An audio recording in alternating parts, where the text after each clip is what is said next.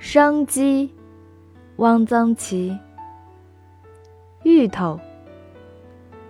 一九四六年夏天，我离开昆明去上海，途经香港，因为等船期滞留了几天，住在一家华侨公寓的楼上。这是一家下等公寓，已经很毕旧了，墙壁多半没有粉刷过。住客是开机帆船的水手。跑澳门做鱿鱼蚝油生意的小商人，准备到南洋开饭馆的厨师，还有一些说不清是什么身份的角色。这里吃住都是很便宜的，住很简单，有一条席子，随便哪里都能躺一夜。每天两顿饭，米很白，菜是一碟炒通菜，一碟在水里焯过的墨斗鱼饺。还顿顿如此。墨斗鱼饺我倒爱吃，因为这是海味。我在昆明七年，很少吃到海味，只是心情很不好。我到上海想去谋一个职业，一点着落也没有，真是前途渺茫。带来的钱买了船票，已经所剩无几，在这里又是举目无亲，连一个可以说说话的人都没有。我整天无所事事，除了到皇后道、德辅道去瞎逛，就是学到走廊上去看水手、小商人、厨师打麻将，真是无聊呀。我忽然发现了一个奇迹：一颗芋头。楼上的一侧一个很大的阳台，阳台上堆着一堆煤块，煤块里竟然长出了一颗芋头。大概不知是谁把一个不中吃的芋头随手扔在煤堆里，它竟然活了。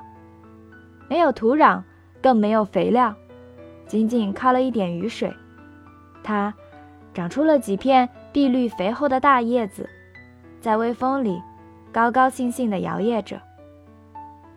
在寂寞的羁旅之中看到这几片绿叶，我心里真是说不出的喜欢。这几片绿叶使我欣慰，并且不夸张地说，使我获得一点生活的勇气。长进树皮里的铁蒺藜。玉渊潭当中有一条南北的长堤，把玉渊潭隔成了东湖和西湖。堤中间有一水闸，东西两湖之水可通。东湖挨近钓鱼台，四人帮横行时期，沿东湖岸边拦了铁丝网。附近的老居民把铁丝网叫做“铁蒺藜”。铁丝网就缠在湖边的柳树干上，绕一个圈，用钉子钉死。东湖被圈禁起来了，湖里长满了水草，有成群的野鸭浮游，没有人。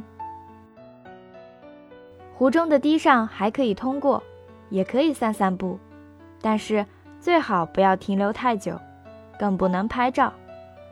我的孩子有一次带了一个照相机，举起来对着钓鱼台方向比了比，马上走过来一个解放军，很严肃地说：“不许拍照。”行人从堤上过，总不禁要向钓鱼台看两眼，心里想。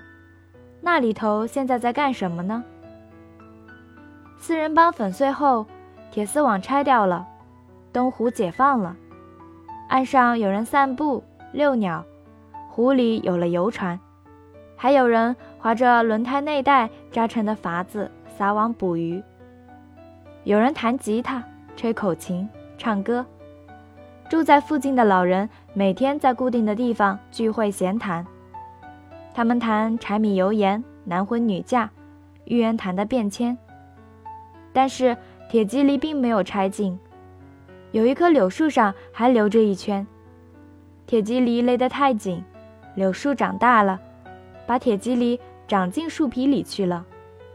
兜着铁蒺藜的树皮愈合了，鼓出了一圈，外面还露着一截铁的毛刺。有人问：“这棵树怎么啦？”一个老人说：“铁蒺藜勒的。这棵柳树将带着一圈长进树皮里的铁蒺藜，继续往上长，长得很大，很高。